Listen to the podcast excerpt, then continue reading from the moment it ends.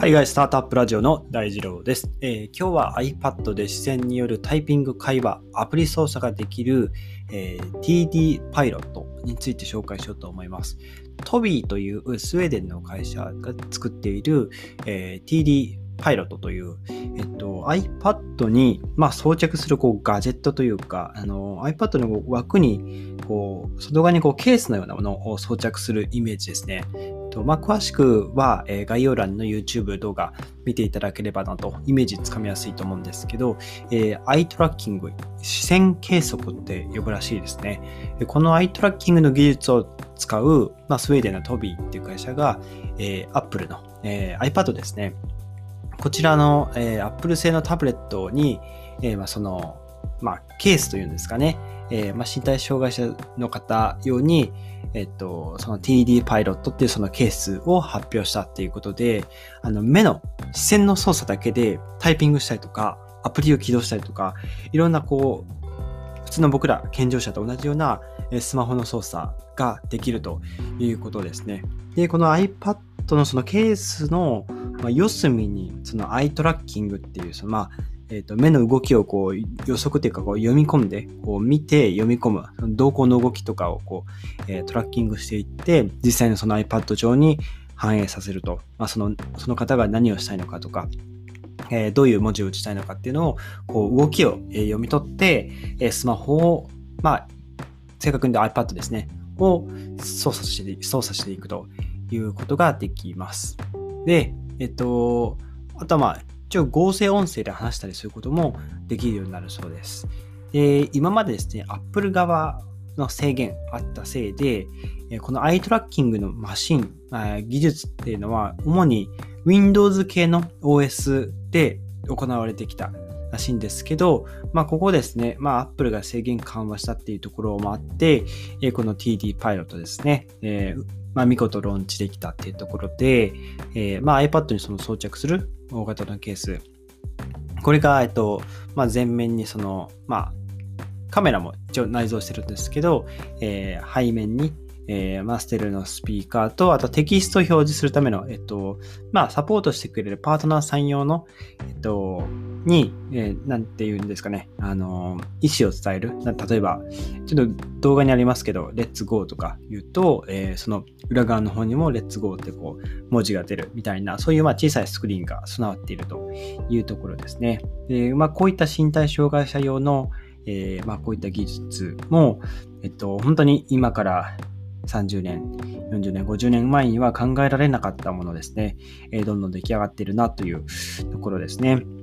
で、あとトビーは、えっ、と、いろいろ、まあ、基本的にハードウェアですね。えー、まあ、メガネとか、トビープログラス3、トビープログラス3っていう、えっ、と、まあサン、サングラスというか、まあ、メガネですね。も作っていて、これもですね、えっと、まあ、スマホの操作が、え、できるようになる、えー、まあ、スマートグラスというんですかね。は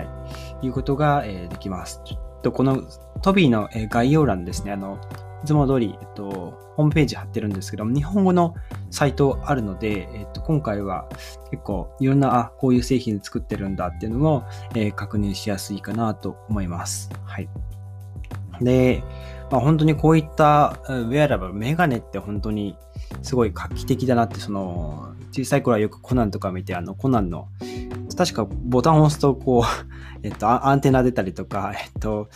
麻酔針も出ましたっけ？麻酔針は日常で必要ないですけど、えっと、あとはなんかマップですかね？えっと、地図をこうメガネの中でこう見たりとか、えー、追跡したりとか、ああいう本当にあれがまさに今これから現実のものになろうとしている、いわゆるスマートグラスのまあ先駆けというかこう理想形ですよね。はい。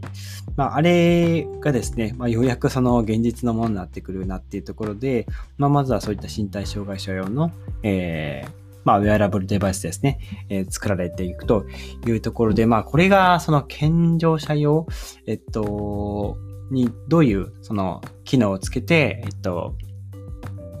まあ、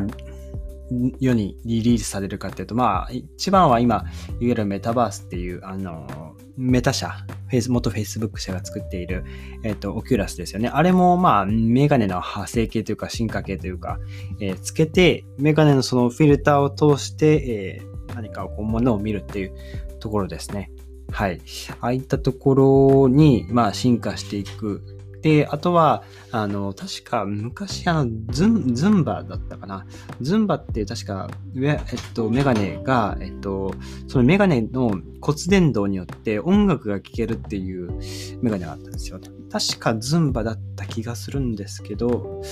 ちょっと一瞬だけ調べてみたいと思います。ズンバだった気がするんですけどね。ズンバメガネで検索してみます。ズンバズンバって普通に検索すると何か、ちょっと踊りのようなものが出てきますね。ズンバ、メガネ。ちょっと出てきたら少しご紹介しようと。あ、やっぱ出てきましたね。ズン、ズン、そうですね。ズンバで出てきましたね。はい。このメガネが、えー、っと、楽天ルームが出ちゃいましたね。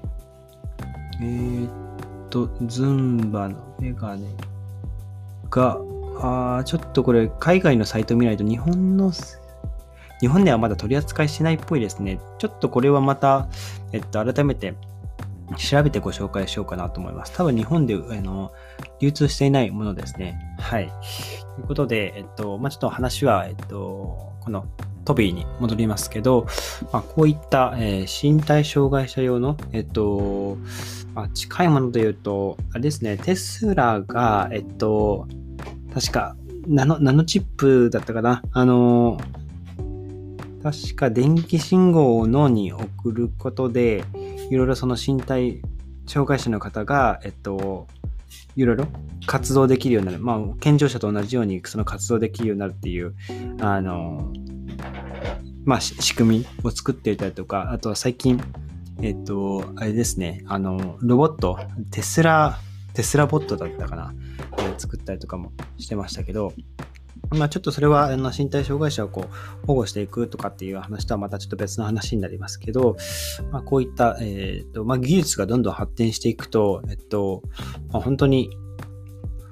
身体障害者の方も僕ら健常者と同じようにコミュニケーションが取れて、で、あの、まあ、より良い世界ができるというところですね。はい。まあ、ちょっと最近、あの、仮想通貨とかいろいろこう、難し、小難しい話ばっかりしていたので、ちょっと今日は、あの、まあ、簡単な、こう、ウェアラブルデバイスとかを紹介してみました。ということで、えー、改めて iPad で視線によるタイピング、会話、アプリ操作ができる、えー、TD パイロットっていう、えー、スタートアップですね。えー、スタートアップの名前はトビーですね。はい。について紹介してみました。え、今日のエピソードが役に立ったらいいなと思ったら、ぜひフォローをよろしくお願いします。それでは皆さん、また明日お会いしましょう。バイバイ。